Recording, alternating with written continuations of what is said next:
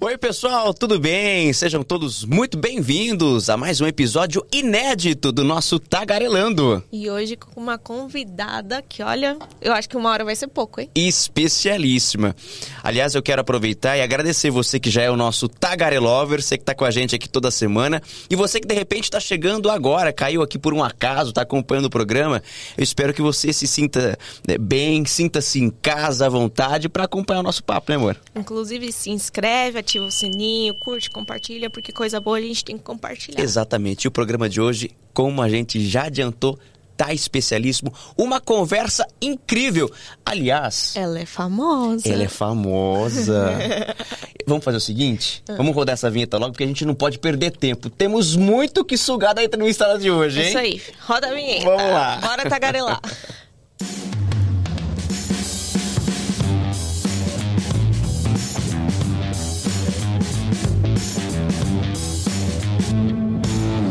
Você falou que ela é famosa? É lógico. Mas assim, vou falar primeiro o que, que ela é profissionalmente. Ela é uma psicóloga, neurocientista especialista em comportamento humano. Só que ela ficou famosa não por isso. Ela ficou famosa como véia da Porsche. E não, não briguem comigo. Ela usa esse termo. Ela foi habilidada e ela tá fazendo maior sucesso. Ela se apropriou do termo. Porsche. É a Ana Cláudia Zani. Muito bem-vinda, Ana. Eu que agradeço, gente. Tô animada. Que prazer ter você aqui. Ela, ela, disse que era o nosso o primeiro podcast que ela participou. É sua estreia em podcast? É, trata com carinho. Ah. É a primeira vez. É a primeira vez? Primeira a primeira vez. vez tem que ir com calma, né? É isso, por favor. que incrível ter você aqui. Brigadão mesmo. Ah, viu? eu que agradeço, gente. Tô... Véia da Porsche foi a Paloma que me apresentou. Ela falou assim, amor, hoje eu conheci a véia da Porsche. Falei, que véia da Porsche? É, eu nunca nem tinha ouvido lá. Aí, como todos os dias, editando e tudo mais, peguei uma matéria do Humberto, maravilhoso também. E aí era a véia da Porsche. Eu falei assim, gente, que pauta que é essa, né? Já pensei, nossa. Aí fui lá investigar, até não sei o quê. Aí ela, com aquele tubarão azul assim, sabe? Maravilhoso. Não tenho nem roupa para entrar naquele carro. E ela ficou famosa porque viram ela passando com antigamente com a Porsche preta, que a gente tem até o vídeo depois a gente vai exibir. E aí um cara falando assim, nossa, velho, uma, uma, Porsche e é uma velha.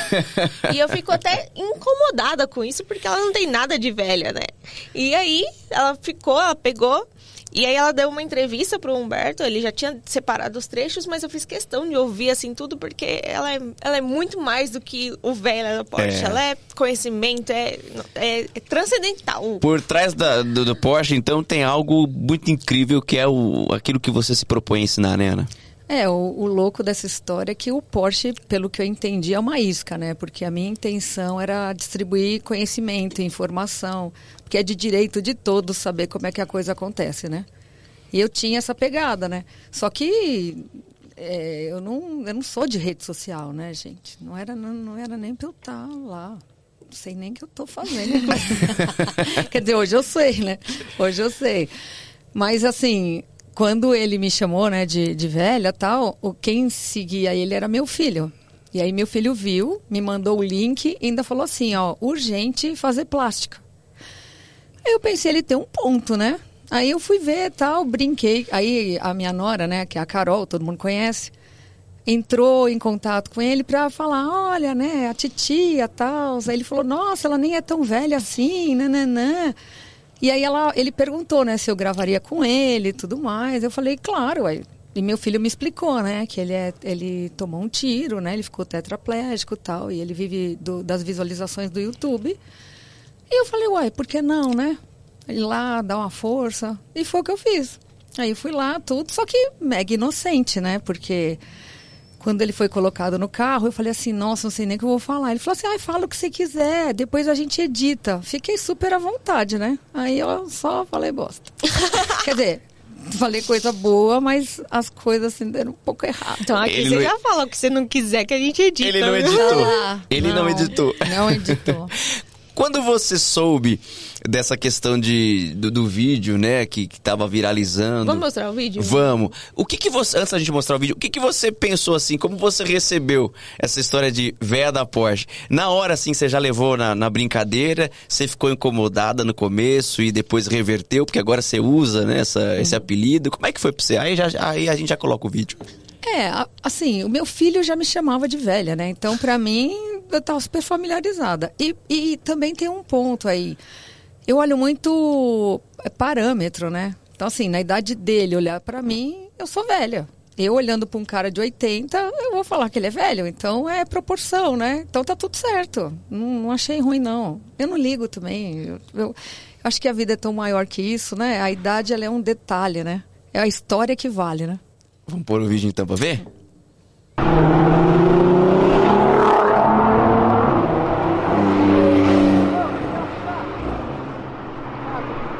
Era uma véia. Você viu? Aonde? Era uma véia dirigindo a Porsche. Mentira! Dirigindo a Porsche tudo. Era uma é velha. uma senhora de idade. É, velha é você. Ser velha tem as suas vantagens, estava na legenda, você É viu? porque aí eu coloquei, eu falei, eu vou testar o TikTok, né? Eu coloquei lá, deu 4 milhões e 200 mil Nossa. visualizações. Visualizou Não. muito. Aí depois ele pediu pra eu ir numa arrancada, eu fui, ganhei. É, filho, eu sou. Você é é. Então, mas aí, é, agora eu acho que eu vou entrar já mais no assunto. Todo mundo vê você de Porsche e tudo mais. Algumas vezes nas suas postagens comentaram, ah, herdeira. E a, a gente sabe muito bem que não é isso. E você saiu de uma situação mega difícil, que foi o que aconteceu com seu marido e tudo mais, e naquele tempo que você falou que teve que ir pra casa da sua mãe e tudo mais. Então, assim, não foi, é, ai, eu estava aqui ganhei na Mega Sena e pronto. Não, você tem uma história. E eu queria que você falasse um pouco disso, né, pra inspirar até às vezes pessoas, tipo, eu tenho, sei lá, 27 anos, eu acho que eu não consigo mais ficar rica. Mas às vezes consegue só de mudar o pensamento, né? É, eu, além de ter passado a história, né, que eu vou contar, eu também tive que ressignificar as coisas, porque na minha família não era não era meio visto com bons olhos quem comprava um carro desse. A minha mãe falava, né? Cara, para que pagar tão caro num carro? Que absurdo, tanta gente passando fome e tal. Tinha várias coisas, né, que ela dizia tal. E para mim, é claro que depois que eu fui é, entender o, o humano, né, o comportamento humano, dá para entender o limite dela, né? Então, quando ela falava isso, na cabeça dela ela, era uma forma dela lidar com a frustração de não conseguir ter dinheiro para ter qualquer coisa. E ela falava isso, que é o que acontece na maioria das vezes, né?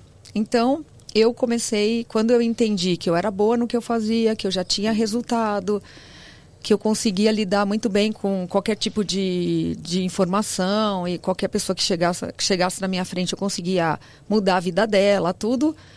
Eu só que eu não conseguia ganhar dinheiro. E aí eu pensei, falei, nossa, tem, tem alguma coisa errada nesse lugar, né? E o cérebro é um processador de informação. O que quer dizer? Que a hora que você pergunta, ele te responde. Então ele trazia as cenas da minha mãe falando mal de quem tinha dinheiro, falando mal das coisas que eram muito caras, etc.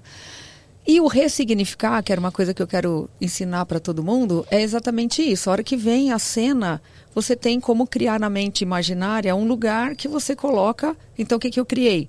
Eu criei um uma estante de livro, e nessa estante tem um livro que o nome é O que minha mãe pensava sobre dinheiro. E agora eu estou escrevendo o meu livro. É o que eu penso sobre dinheiro. Essa foi a primeira coisa que eu fiz. É, mas, o que, que aconteceu? Quando, é, em 2014, o meu marido teve um estouro de uma artéria cerebral, que na verdade era uma MAVE, era uma má formação congênita, nasceu com ele e estourou com 46 anos. E na ocasião, eh, a gente tinha acabado de mudar de Santo André para São Paulo de volta. Eu sou de São Paulo, mas eu fui para Santo André e voltei. E, e ele, e, meu, e aí do nada, numa reunião que ele estava, ele estourou a cabeça. E assim, a vida naquele momento mudou completamente, completamente. Porque vocês devem saber, né? Quando a pessoa é, va- é, tem um- alguma coisa que demora muito tempo, depois de 15 dias vai para caixa, né? E aí, assim, o salário que ele ganhava diminuiu absurdamente. E eu estava em transição, então eu não tinha é, ainda cliente aqui em São Paulo o suficiente. Não se atendia online, né? Então eu, eu me vi numa situação absurda, assim, com dois filhos, né? Na época, um com 12, outro com 8. E eu falei, bom, agora eu vou aplicar tudo que eu sei, né? Porque agora eu vou ver mesmo que tudo que eu. Porque às vezes a gente sabe, mas não tem a oportunidade de aplicar. E foi o que eu fui fazendo. Aí eu fui estabelecendo meta, aí eu fui é, falando né, para o universo o que, que eu precisava, eu entendi quanto que eu precisava de valor, então eu ia toda semana eu conseguia é, um número cada vez maior e maior, porque eu me programava para fazer isso. Isso é tudo, tudo mental. E tive que morar com a minha mãe, tive que pedir bolsa na escola, uma coisa absurda, porque eu achava. Não absurdo, né, gente? Assim. O problema é quando a coisa acontece abruptamente, né? Então, quando a gente é, já, já lida com aquela realidade, é uma coisa. Agora, quando é te tirado do dia para a noite, você começa a lidar com as coisas de uma forma completamente diferente, né? Porque não é o seu natural. Então, teve muito sofrimento, mas eu ia gerenciando. É, às vezes eu que acolhia as pessoas que iam visitar ele, porque elas ficavam com dó de mim, e eu falava: não, não, não, não. A gente está aqui lutando e vamos ver o que está escrito nas estrelas. Então, para mim, era mais uma questão de eu vou fazer tudo o que for necessário e possível, tudo o que eu sei e aprendi, porque eu, eu sei muita coisa, eu sei muita coisa porque tem, também tem uma história nesse lugar. Com 16 anos eu tento me matar. Que bom, né? Tô aqui, então você entendeu que não deu certo. Não né? deu certo. Ótimo, graças, graças a, Deus. a, Deus. E aí, é, o que que acontece? A minha família, óbvio, né, me, me socorre tudo e me conta que a gente tem um problema muito sério na família que era a depressão que naquela época o diagnóstico era muito vago, tudo, porque minha avó se matou, minha bisavó se matou, minha tataravó se matou, minha tia se matou. E aí foi engraçado, até é triste, é engraçado e triste, né? Quando me falaram isso, eu falei assim, nossa, como sou idiota, né? Agora eu vou ficar viva, né? Porque viva é que é diferente ficar na minha família, né? E aí eu lembro que eles acharam que eles tinham que me colocar num regime porque acho que, bom, para vocês terem uma ideia, a psicologia no Brasil, eu acho que hoje tá, hoje deve ter uns 60 anos só. Eu tenho 54. Então, faz pouco tempo, né? Então, minha família não, conhecia da psicologia e tal. E aí resolveu me colocar no regime, acreditando que eu estava fora do peso. E eu devia estar tá mesmo, não lembro.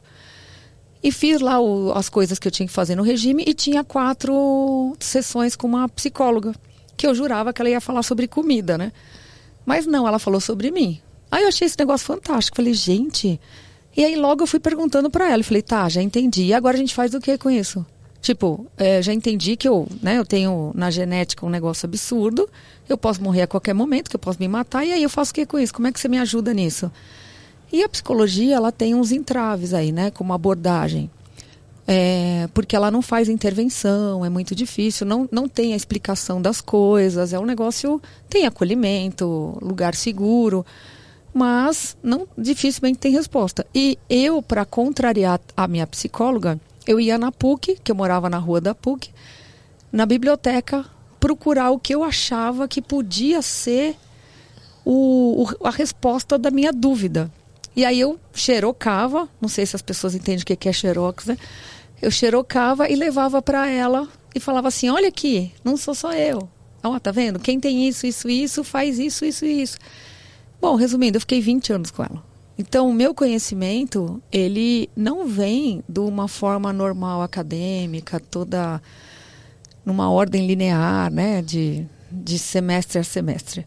O meu conhecimento ele vem da, da sobrevivência, né, de apl aplicar em mim, entender, porque eu precisava entender todos os comandos para saber o que, que era uma tristeza normal, o que, que era uma tristeza que pode te levar para depressão, o que, que é uma tristeza sem motivo, aparente, é, TPM, o que é, então tinha que ter as nuances de tudo isso, né? E essa foi o, o tudo que eu sei e aplico, eu tenho muito resultado com todo mundo que eu atendo, justamente por causa disso. A única coisa que a pessoa precisa é querer mudar. Se ela quiser mudar, eu consigo fazer ela mudar. Qualquer pessoa. Aquela história de que eu nasci assim, eu sou assim, vou morrer assim, então cai por terra. Como é que a gente faz para direcionar o nosso cérebro ou o nosso pensamento para essa mudança? Porque eu imagino que às vezes fazer esse reconhecimento que é difícil, né? Você assumir para você mesmo que precisa de uma mudança. Então, é por isso que o cérebro não entende essa palavra precisa.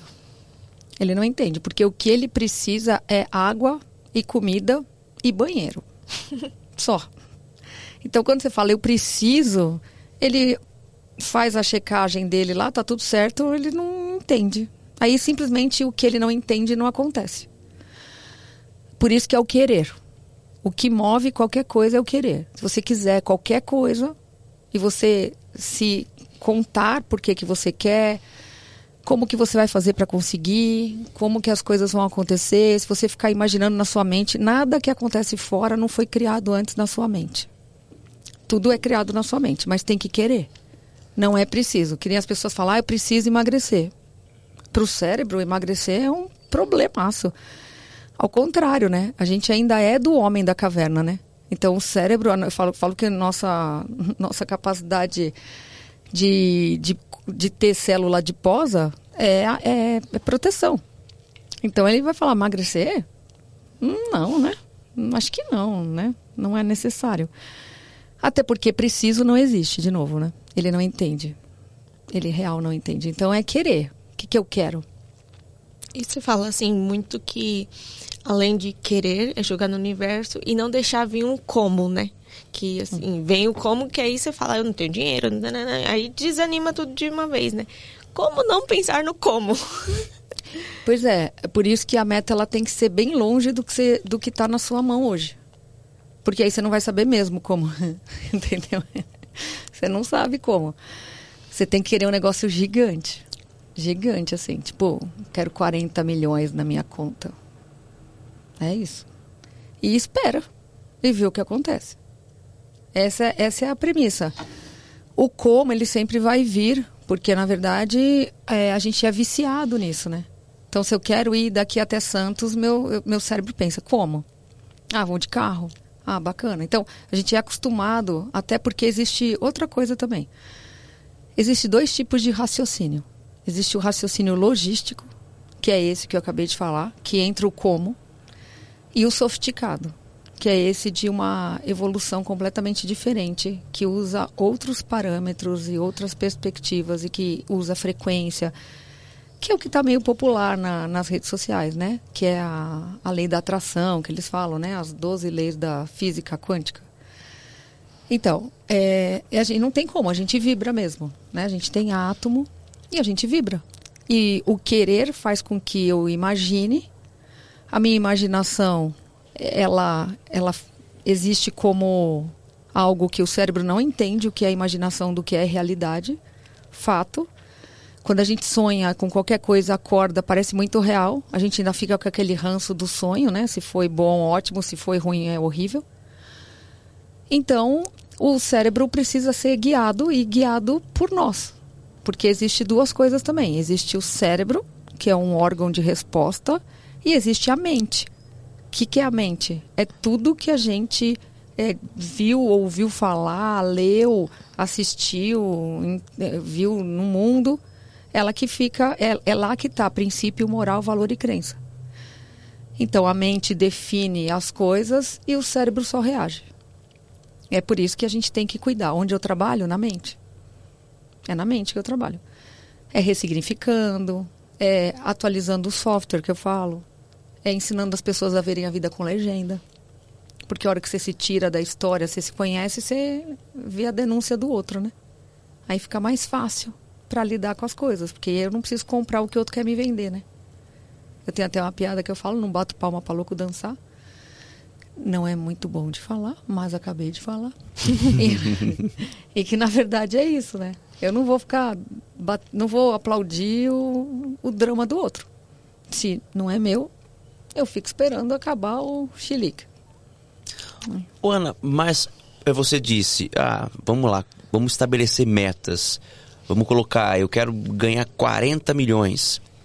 Joga para o universo, vive e deixa que o universo vai por conta. Universo que lute. É, o universo que lute. Ele por conta vai te encaminhar, vai te levar nessa direção. Mas por que que. Aí eu acho que essa é a pergunta de quem está assistindo. Mas por que que eu penso tanta coisa boa para minha vida? Eu tô desde sempre pensando coisas boas para minha vida e eu ainda não consegui. É porque eu não direcionei o meu cérebro corretamente? É, o cérebro, ele, ele afere percepção. Então, até um parênteses aqui, né? Eu entrei na internet porque eu inventei um aplicativo, né? Que é o, o EITA, que é elevar a inteligência a treino de autopercepção. Porque eu entendia que as pessoas ficavam muito tempo no ruim. E ainda não deu certo o aplicativo. Mas o que, que, que, que eu queria fazer? Eu queria treinar o cérebro das pessoas em, em massa. Para elas pararem de ficar muito tempo no ruim. Por quê? Porque o ruim para o cérebro chama atenção. Porque o cérebro existe para nos proteger. Então, o ruim, vai, ele vai dar ibope no ruim. Haja visto os programas que existem por aí. Né, que tem audiência e tudo mais, porque as pessoas ficam ali olhando ruim. Então, é o, é o é o Pix, né? Que é o. Como é que se fala? O sequestro. Golpe do Pix. É, quadrilha tudo, do Pix. É tudo. Então a pessoa fica ali, nossa, tal. E o cérebro fica absorvendo aquilo. Por que, que ele absorve? Porque ele quer reter o maior número de quantidade de tudo que é ameaça para nos proteger. Então eu dou sempre um exemplo do Waze no Rio de Janeiro, né? É, quando alguém usou o Waze e, e desviou de um lugar e tomou tiro, as pessoas começaram a ficar preocupadas com o Waze. Então, mas tanto que eu nem vou para o Rio de Janeiro, mas falam Rio de Janeiro, meu cérebro fala Waze. Não pode. Não pode usar o Waze. Então, o que, que acontece? Então, só as coisas ruins por si só, elas já vão ter esse holofote para o cérebro. Porque ele, de novo, ele existe para nos proteger. As coisas boas, elas precisam de ênfase, né?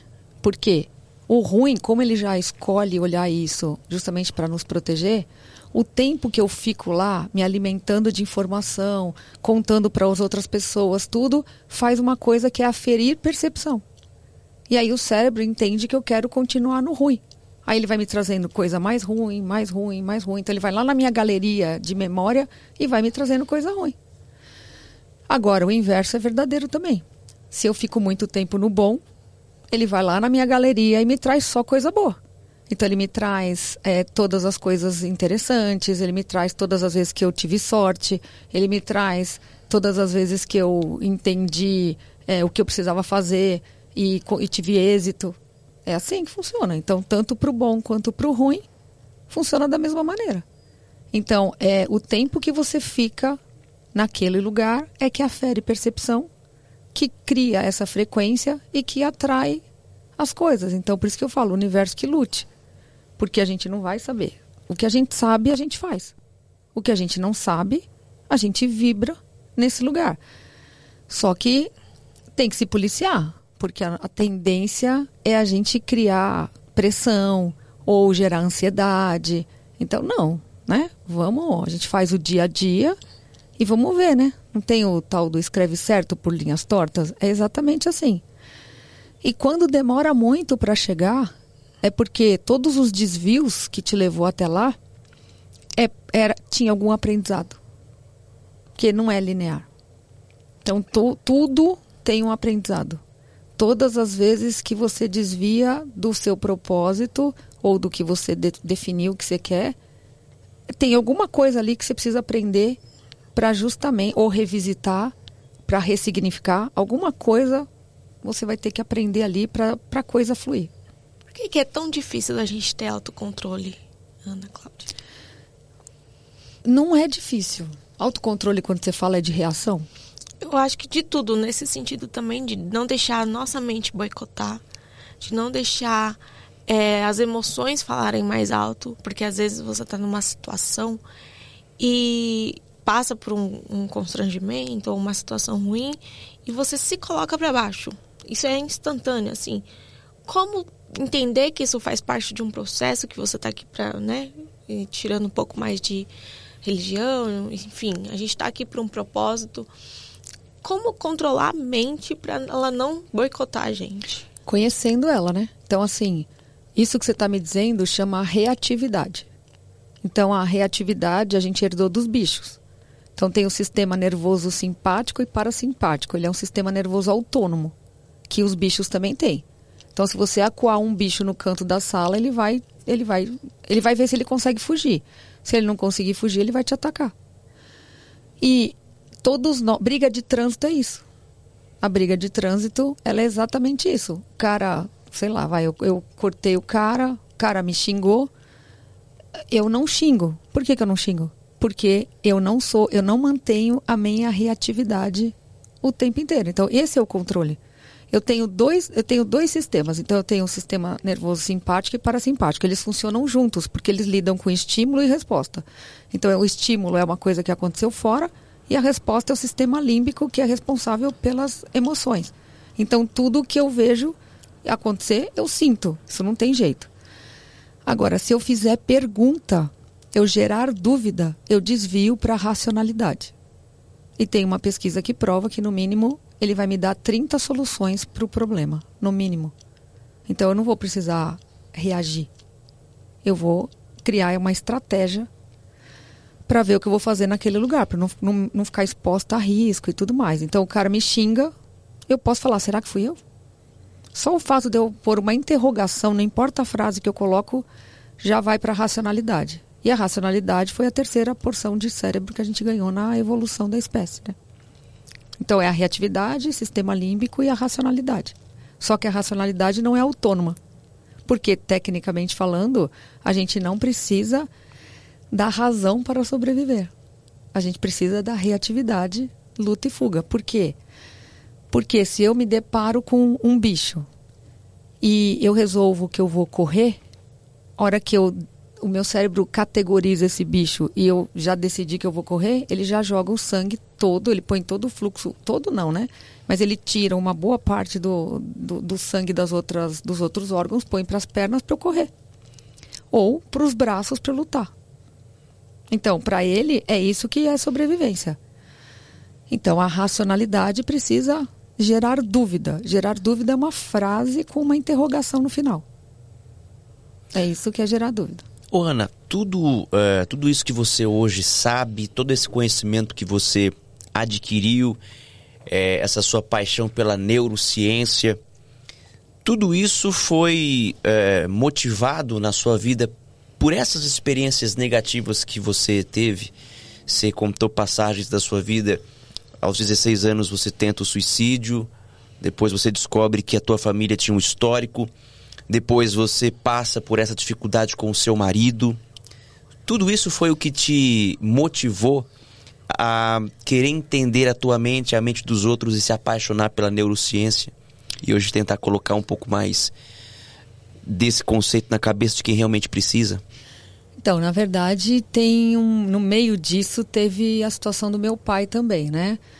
E, e aí é um ponto aqui que eu quero colocar, porque as pessoas acham que elas vão gostar, elas têm que fazer alguma coisa que elas gostam, né? Para dar certo. E na verdade, não necessariamente, porque eu assumi o negócio do meu pai, que era uma distribuição de palmito, era uma coisa pequena, e eu nunca gostei de palmito, né? Detestava palmito, inclusive. Então, e, e mas eu, o que, que eu consegui ali? Ter resultado. E aí é o que eu digo para as pessoas: o melhor é o resultado. O que a gente gosta é resultado. Então, por exemplo, eu falo sempre, né, que se eu fosse faxineira, por exemplo, eu ia ser curiosa, eu ia tentar achar os melhores produtos para limpar rápido, para ter maior número de pessoas que me contratasse, eu ia ter um, ia fazer quatro, cinco faxinas por dia. E depois eu ia ter uma escola de faxina. Então, assim, é, o, que que está nisso? Resultado. Então, essa é a parte mais interessante. Agora, acho que foi tudo isso que fez com que eu conseguisse buscar a informação, porque eu tinha que ficar viva e passar por todas essas dificuldades que a vida foi trazendo no meu endereço. E foi assim que eu né, consegui ser a pessoa que eu sou hoje, né? Ter o conhecimento que eu tenho hoje, que, que apesar de ser é muito muito preciso, ele não veio de uma fonte só, né? A sua vida, ela toda foi é, repleta de, de muitos marcos, né? A começar ali da sua adolescência, aí você descobre a questão familiar, né? Do suicídio, que é um tema uhum. polêmico, mas necessário que se fale, Sim. né? Depois a questão do seu pai, é, você precisou assumir os negócios, o que, que seu pai teve? Ele tinha diabetes. Certo. E aí ele teve infarte, aí ele entrou em coma e ele perdeu o rim, né? Perdeu a função renal. E aí ele foi fazer hemodiálise depois. E aí ele ficou cinco anos fazendo hemodiálise e morreu. Aí foi a partir do momento que você assumiu os negócios Foi. da família, depois a experiência com o seu marido. Era mais um ensinamento pra você do que pra quem passou pela situação? Com certeza. É aquilo que eu sempre falo, né? Que eu falo que está no seu endereço é seu. E hoje, é, meu marido não lembra de nada que aconteceu com ele. Ele ficou dois anos lá no hospital, fez 88 cirurgias.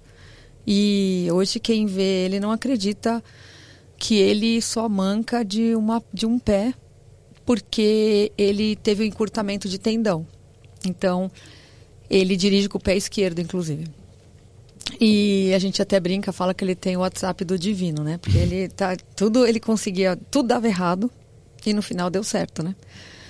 Então, mas é, o, aquilo tudo foi para mim mesmo. Foi, foi a oportunidade que eu tive de testar tudo que antes eu não tive tanta oportunidade assim. Aconteceu um monte de coisa que, que a gente não, não criou essa. A gente não estrategiou isso, né? Não planejou isso. Então foi completamente assim, queda livre mesmo, né? Então eu tinha que lidar, eu tinha, realmente eu apliquei tudo que eu sabia e deu certo. Você falou, né, de jogar pro universo, o que, que é aquilo que você quer. A Porsche foi assim pra você?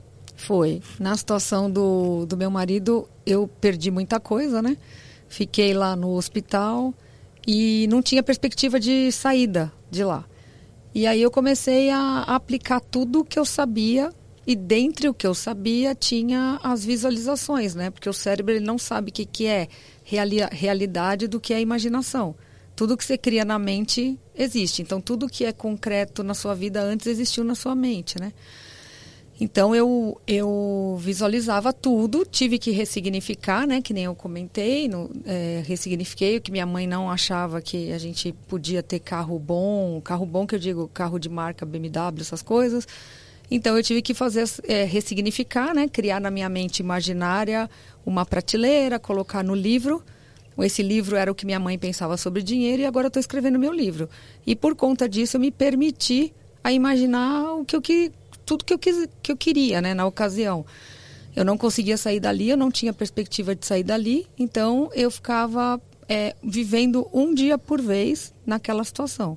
Mas a visualização sempre teve. Então eu queria um apartamento, queria casa, queria, queria um carro de passeio, queria um carro de brinquedo, queria um carro blindado, queria tudo e tudo eu é, hoje existe. Né? que mais que você quer? Hoje eu quero. Eu queria distribuir conhecimento e informação para as pessoas que não podem me pagar. Esse é meu, meu propósito. Você acha que você é completamente feliz? Existe uma fórmula de felicidade? Sou feliz e todo mundo pode ser agora, só bebendo água. A felicidade para o cérebro é necessidade fisiológica sendo sanada. Então é água, comida, cocô e xixi. Né? Sexo entra também, mas com, Com Vamos moderação. pegar, é, com moderação. Mas a, é, o- a questão é, você tem que pôr ênfase nessa experiência, né? Porque o cérebro ele te dá enzimas de prazer com- no sistema de recompensa. Então ele vai te recompensar pelo que você for fazer, que ele precisa que você faça, na verdade, né? Então ele precisa de água, ele precisa de comida, ele precisa de oxigênio, né? Então por isso que a gente respira. Por isso que aqui toda hora eu tô fazendo mais forte, porque eu tô falando muito, né? Que nem eu já tagarelando muito. E Fazendo jus ao nome do tô- programa. É, exatamente. Esse negócio pega. e aí eu tenho que respirar, porque ele exige isso, óbvio. E ele me dá circuitarias de prazer, ele me dá alívio, ele me dá tranquilidade, ele me dá tudo. Então, só prestando atenção. Tem pesquisa que mostra que quando você dá ênfase na base, é, você consegue melhorar o sistema imunológico. E eu treinei muito isso no hospital porque para mim era importante, né? Eu estava num ambiente muito difícil, né? Muito fácil pegar qualquer tipo de, de doença, né? A imunidade cai, fica mais propensa. Então, eu usava muito dessa técnica também de prestar bem atenção quando você vai fazer xixi, prestar atenção no alívio que dá, beber água, entender a água entrando, assim, vida, sabe? Pensando em vida. Isso realmente funciona. Você tem uma história maravilhosa, né, que a gente trouxe aqui, todo esse poder de ressignificar. Eu acho que você é resiliência em pessoa. E eu queria falar de um tema que tem batido muito, né, né recentemente, por conta da geração, enfim, que é o termo do cancelamento. Uhum. E você mesma fez um vídeo falando sobre os comentários que você recebeu, comentários maldosos, enfim, que não são ditos aqui mas você falou sobre inferência. Eu queria que você abrisse um pouco mais para isso e como é, lidar com isso de qualquer coisa as pessoas te cancelam, qualquer coisa as pessoas te julgam sem saber 1% da sua vida. É, então, a inferência é quando você coloca a legenda na vida do outro, né? É, para mim, isso eu tenho dó, eu tenho dó porque as pessoas perdem a oportunidade de ser curioso, de tentar mergulhar na vida da pessoa, até para entender, já que está na internet, por que não vou dar uma olhada lá? Vai saber. Então, as, as pessoas elas não conseguem fazer essa parte mais fácil, porque isso é o mais fácil. Ser curioso é o mais fácil. O mais difícil é fazer o que elas fazem, é, é simplesmente bloquear a oportunidade de ter acesso a uma informação que pode, pode dar como opção para ela escolha. É, quando a pessoa fecha essa possibilidade, ela, ela não vai conseguir aprender com nada. Porque tudo ela vai estar tá criticando e pondo esses títulos, né? E a hora que ela faz isso, ela realmente ela está fazendo mal a ela mesma, né? Esse é o ponto. Eu, tecnicamente falando, eu não, não ligo, é, mas enche o saco, né? O que eu fico pensando é, pô, o cara para ou a mulher para para escrever um texto. Meu, não olha, passa o dedo, joga para outro lado. Para que perder tempo, né, em fazer isso? Quer dizer, existe um existe uma necessidade da pessoa, né, de fazer um negócio desse, né, se expor, sei lá. Mas assim, é o que eu falo sempre, né? Tá no mundo, né? Essas pessoas, elas antes da internet, elas também existiam. A diferença é que a gente via as caras, né? E sabia quem era, sabia como lidar. Hoje a gente está aprendendo uma nova forma de lidar com essas pessoas, né? Porque, na verdade, não tem como eliminar. A gente tem que aprender a lidar mesmo. Você fala muito do, do carrão esportivo aí da Porsche, que é o que gerou o apelido. É, você já foi mal interpretada a, da, das pessoas é, olharem para você e, e falar assim: ah, só fala em bens materiais, então que para ser feliz eu tenho que ter uma Porsche. Para ser feliz eu tenho que ter meu primeiro bilhão. Para ser feliz eu tenho que ter um apartamento tão legal. Você já foi mal interpretada? Porque, gente, aqui a questão do carro é porque ela é apaixonada por carro. Né? E, a questão material é consequência da vida terrena. E tem uma história. Tem uma né? história. Enfim, você já foi mal interpretada por falar muito da questão do carro? Então, é, provavelmente sim, mas eu não, não fiquei sabendo, porque eu não dou abertura né, para esse tipo de situação. Como eu sei fazer a, ler a legenda, né, então quando o fato de eu me conhecer muito, eu não entro em qualquer situação. Então, eu não abro esse tipo de, de, de informação ou de precedente para que isso aconteça, né? Então, eu fico... Eu passeio muito bem por esses lugares, mas claro que devem pensar e etc. O pensamento é livre, né? Então, pode pensar o que quiser, né? A verdade é que só eu sei... Não era... O carro não foi feito para aparecer. Ele foi feito para ancorar aonde eu cheguei, né? É quase que um honra ao mérito pelo por tudo que eu passei, pelo que eu né, tive que viver e lidar e etc. Mas ele é mais e aí também ele é conexão com os meus filhos, né? Porque são dois meninos, então também tem isso. A gente gosta de carro, então a gente se diverte nesse lugar. Meu marido não pode dirigir nenhum, porque ele só dirige o dele, né? Que é PCD, porque ele tem que ter um carro adaptado. Uhum. Então a gente faz isso mais é para conectar, mas é por isso que eu falo. Só que é, para mim o carro ele foi como se fosse uma isca, porque se eu quero que divulgar conhecimento, as pessoas pelo menos olharam para o meu conhecimento. Sim. A partir do carro. Não era para ser, mas foi ok. Então, o importante é a mensagem por trás disso, né? Para quem quiser, né? Exatamente. para quem, quem quiser. quiser. A gente vive também, a Paloma falou da questão dessa geração que cancela, que usa a internet o mal muitas vezes, né? Aquela questão de ficar jorrando e jogando ódio. E a gente vive também numa, numa fase que as pessoas também estão muito mais ansiosas. E a, ansiedade ela pode se tornar um problema quando ela é demais. E também ela pode nortear um pouco das tuas expectativas. Por exemplo, eu tenho 31 anos de idade. Eu não faço ideia de quando eu vou ter o meu primeiro milhão, se é que eu vou ter. O seu primeiro milhão veio com quantos anos? E como é que a gente lida com essa questão de existe idade para isso ou para aquilo? Eu tô muito ansioso, quero tudo para agora. Então, é que é- esse negócio é tão com- confuso para mim, porque eu não vejo, eu não vejo número, eu vejo aquisição. Então eu não sou muito do, assim, é, eu, eu comprei o apartamento, mas ele é financiado, é, e eu devo ter uns dois, três anos atrás, acho que foi isso.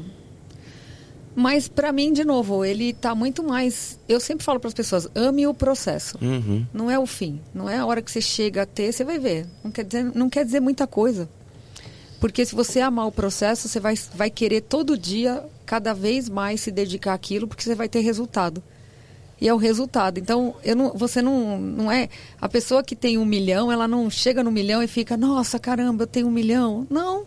Porque ela não teve um milhão do dia para noite ela foi tendo que engajar, ter constância, de- eh, se, se determinar aquilo, querer lidar com todas as, as coisas ruins que provavelmente no caminho vão ter. Então, quando chega, você não, não é assim que chega, né? É, simplesmente você enxerga ali e fala: Uou, olha o que eu tenho, olha isso, olha aquilo, olha aquilo. É mais isso do que, na verdade, o dinheiro. Ele podia estar na minha conta, inclusive. Mas não, tá num carro. né? Então, sei. Eu acho que é, eu acho que a pessoa nunca é tarde para fazer nada, nunca é tarde. Nunca é tarde. Se tá vivo, tá valendo. Tem tempo. Dá até para mudar de ideia. Se eu quiser, eu até vendo o carro, compro, espero passar, compro outro. Eu posso fazer o que eu quiser. Porque, você concorda? É, diz mais sobre, sobre a- o, o que eu quero do que qualquer outra coisa, né? Então, é o querer que muda tudo. O querer, ele é uma coisa absurda, porque é ele que vai te dar tolerância quando não acontecer no tempo que você quer. E se não acontece as coisas no tempo que a gente quer, é porque a gente tinha que passar por situações para aprender coisas que a gente não aprendeu ainda para chegar onde a gente quer. Para ser feliz a gente precisa do quê? Foco no aqui e agora, beber água, prestando atenção, comer, prestando atenção. Maria come vendo o celular, TV, prestando atenção. Vai no banheiro sem levar o celular, presta atenção.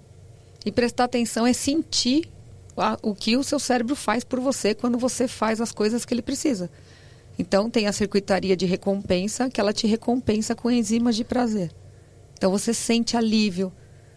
Vai, fica com vontade de ir no banheiro e não acha o banheiro. Você Quando acha. a hora que você É acha, difícil. a hora É que você acha o banheiro, você fala, mano, É verdade. Não, igual fome, né? O Lucas mesmo fala ali, eu com fome sou outra pessoa. Sou mal-humorado com então, fome. então. E na rua, trabalhando com- como repórter, nem sempre onde eu tô tem banheiro. Ai, E quando dá vontade de ir no banheiro? Então, Aí você para no primeiro posto de combustíveis que você encontra, e ver aquela cena. é uma alegria, escorre uma lágrima. Mas é verdade, é verdade. E é isso, é isso E que é felicidade. Nesse momento é feliz. É, esse É. momento é feliz. Mas é por isso que todo mundo, a felicidade é para todos. Todo mundo é, a diferença é que eles não percebem. Porque acontece assim, querendo ou não, é assim que acontece. Então não dá pra falar que a gente não é feliz. Então, E tem conceito de sucesso? Existe definição pra isso? o sucesso ele é o que o que, o que representa para cada um. Sucesso é muito relativo. Tem gente que vai pôr o nome que quiser, mas sucesso é quando você chega onde você quer. Basicamente é onde você chega, o que você determinar que você quer e chegar, você vai falar sucesso. Eu lembro que um, um cliente meu per- perguntou para mim, né, o que, que era sucesso para mim não, não- ele não falou sucesso, ele falou assim, o que, que foi o. Por que, que você se acha tão foda? Aí eu falei assim, porque, porque eu sobrevivi à minha família. Né? Eu sobrevivi a uma doença. Isso pra mim é muito foda. Todo o resto é consequência do que eu sobrevivi. Então, assim, o pior eu já passei. Agora, eu estou administrando, né? Não, é, não, existe, não existe nada linear. Eu gosto de mostrar até o... Se você for olhar lá o, o coração, né? Quando sai o, o ecocardiograma, né? Que sai assim, né? Aquilo é a prova, né? De que não tem nada assim, ó. Porque se fizer assim, já era, né? Morre. Morreu. Morreu. Então a gente vai ter altos e baixos. A gente tem que se administrar. Ana, e assim, é, a, a ambição, ela é uma palavra que é uma linha tênue, né? Você sempre tem que querer alguma coisa melhor, mas assim, quando pode ficar exagerado do tipo, parece que nunca tá feliz com nada, sempre quer mais, quer mais, quer mais. É, pode ser ruim pra pessoa isso? Então, o problema é que ela tá pondo a felicidade nisso. Esse é o problema. A felicidade está na base. Não tá nisso. Ela nunca vai achar felicidade nas aquisições. Nunca. Tem gente que fala, ah, eu vou ser feliz se eu morar não sei aonde. A pessoa mora lá e fala, puxa, não achei essa felicidade. Não vai achar nunca. Que a felicidade está com você agora. É agora, você tem que prestar atenção. Esse é o ponto. Então é muito, é muito relativo, não, não vai funcionar. É isso que eu quero dizer. Então a pessoa pode ambicionar o que ela quiser. Só que se ela pôr a, a- a acreditar que a felicidade vai estar naquilo, não vai estar. Vai estar vai tá a felicidade da aquisição momentânea, né? Porque ve- veja quando uma pessoa ela fica rica. O que, que ela faz? Ela vai mudando o padrão de vida dela. A hora que ela muda o padrão de vida dela, as coisas já são comum de novo depois de um certo tempo. E aí? Te ouvindo parece que é tão fácil. É, mas é. Mas presta atenção na água. Presta atenção na Eu água. vou tomar um golinho agora. Toma um inclusive. gole, toma um gole. Vê ela descendo, escorrendo. Olha lá, mas presta atenção. Olha lá o alívio que dá. É. Não, é. São pequenos prazeres. E né? porque a gente não tem o hábito de prestar atenção nas pequenas coisas, porque aquilo que é pequeno pra gente é muito pequeno, não é aquela coisa, né? A gente não dá o valor necessário pra aquilo, né? Sim, mas olha, olha uma coisa. A gente não pode se distanciar da base. Porque, por exemplo, se eu estiver aqui falando com, com você e você tiver com vontade de fazer xixi, você não presta atenção no que eu falo. O cérebro não deixa. É verdade. Então, então essa é a prova Isso é verdade. Essa é a prova de que distanciar da base não vai funcionar. Vai funcionar. Então não dá. A felicidade está na base. Queiram ou não, é isso e acabou. O homem da caverna também era feliz. Quando ele achava a caça. Ele comia, comia rápido. Por que, que ele comia rápido? Porque a hora que saía o sangue, os outros bichos apareciam, né? Então ele tinha que comer rápido. Ele não tinha geladeira para armazenar. Inclusive, isso é a prova do porquê que às vezes a gente come rápido e engorda. Verdade. Entendeu? O, o Lucas falou um pouco de ansiedade. Eu queria fazer tipo uma consulta particular, Eu preciso uma sair? terapia. Não, a gente vai fazer terapia de casal, Ah. fica. Não, Fica. Eu, eu senti que ela tem interesse nisso. Fica. nesse caso é mais individual mesmo. Eu tenho ansiedade diagnosticada e tudo, e eu tomo remédio pra ansiedade. E sempre foi uma coisa que eu falei pro Lucas que eu não queria tomar remédio porque eu não gostaria de ficar dependente de uma coisa pra ficar ok. É possível controlar a ansiedade sem remédio? Então, a ansiedade como doença, ela existe a partir do momento que ela transborda. Então, ela é um transtorno de ansiedade. O transtorno é o transbordo, e quando a gente fala transbordo, é que transborda no corpo físico, né? Que começa a ter taquicardia, começa a ter um monte de, de sequelas, né? Se chega nesse ponto, tem que tomar remédio. Tem que tomar remédio. Mas sempre entendendo o seguinte, ansiedade todo mundo tem. A ansiedade ela é vital, inclusive, porque a gente tem que sair da cama de manhã, a gente tem que ansiar por coisas. Ansiedade é ansiar por algo. Então eu tenho que sair da cama de manhã, então eu tenho que ter ansiedade. Agora, o que eu não preciso é ter o excesso dela, como eu não preciso ter o excesso de medo para não ser transtorno do pânico. Então, tudo que transtorna tem que entrar com medicação. Mas se eu me percebo, me observo, né, e desenvolvo a minha autopercepção, eu consigo saber o que que as- o que que, o que, que me, me deixa mais ansioso que o normal? Para saber o que, que aquilo representa para mim, como eu lido com aquilo. Aí é fazer pergunta. Porque a pergunta vai te levar para racionalizar o problema e você não vai ficar mais naquele, naquele lugar. Né? No, no, no lugar do, do, do desespero. Então, assim, a ansiedade, ela, ela vem junto com uma resposta emocional. Então, tem o estímulo e tem uma resposta emocional, que pode gerar ansiedade. Você tem que descobrir o que está te gerando isso. É, a medicação, ela é super tranquila nesse lugar, porque ela tá, se está diagnosticada, está tomando certinho, está te deixando uma vida estável. Mas vamos imaginar para quem não chegou nesse lugar ainda. Respiração é a melhor coisa que alguém pode fazer é alguma meditação, um mindfulness, alguma coisa assim. Porque ela vai te conectar, adivinha com o quê? Com a base. Então o cérebro precisa do oxigênio também. Aqui, ó, a gente tá, eu tô falando o tempo inteiro, né? Aí eu fico fazendo assim, por quê? Porque ele sabe que eu preciso de oxigênio. Então ele faz com que eu respire mais fundo, porque eu quero continuar falando. Então, é, isso é, é, o, é o básico do básico. Então, por isso que mindfulness ou me- qualquer tipo de meditação guiada é importante, porque ele vai te conectar com o quê? Toda meditação te faz respirar. A hora que você respira, você dá oxigênio para o cérebro e ele te relaxa. Ou seja, tudo é muito mais simples, a gente que complica, né? É, é que a, a gente também vive num mundo com muito estímulo, né? Tem muita coisa acontecendo, tudo muito rápido ao mesmo tempo, né? É difícil. É- é- é- a pessoa precisa realmente ter o conteúdo, a informação, aplicar na própria vida, porque tem muita coisa na, na internet. A- até você achar o- a coisa que, que é boa, que é validada, é difícil. Muita gente tem, todo mundo fala de tudo, gente. É, né? Eu, eu vejo na internet tem um monte de gente que não, nem é especialista, pega um pedaço aqui, pega um pedaço ali. Aí fica difícil, né? Ou às vezes nem, nem provou para ela mesmo se funciona, né? É, não passou pela experiência, porque você tem conhecimento, mas você tem a prática, você É. viveu muito. Eu, eu imagino que o que você ensina tem muito mais relação com a tua experiência de vida do que aquilo que os livros te ensinaram. Sem dúvida. Sem dúvida, porque eu apliquei na vida. Então é o bagulho é aplicado mesmo. E aí eu faço um compilado do que funciona. O grande resumo, eu acho, é, né, de tudo aquilo que a gente conversou aqui, é que existe a possibilidade da gente chegar onde a gente quer chegar, onde a gente almeja.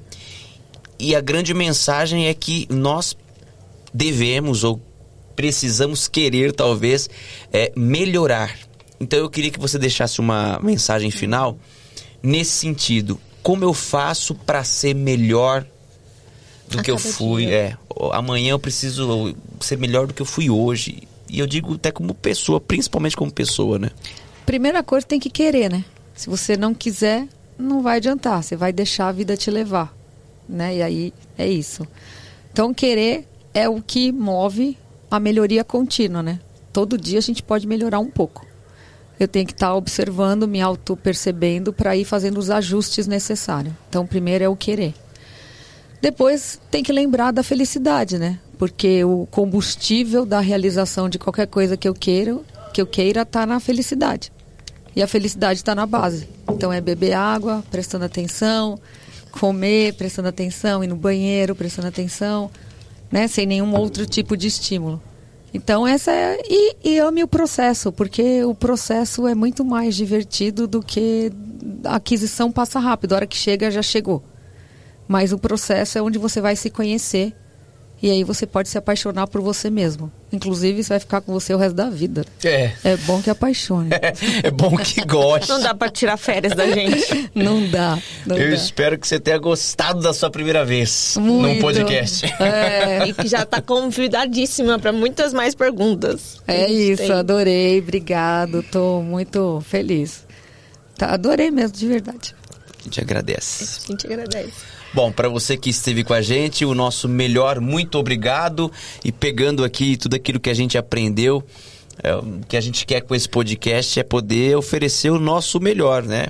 E o nosso melhor a gente vai conquistando a cada episódio, Evoluindo. dia após dia, reconhecendo isso, fazendo por onde, E tentando melhorar sempre. né? Seja aqui, seja no trabalho, seja na vida. É isso. É isso. Você é uma inspiração, obrigado por essa oportunidade. Eu que agradeço. Um beijo. Beijo. Até sexta.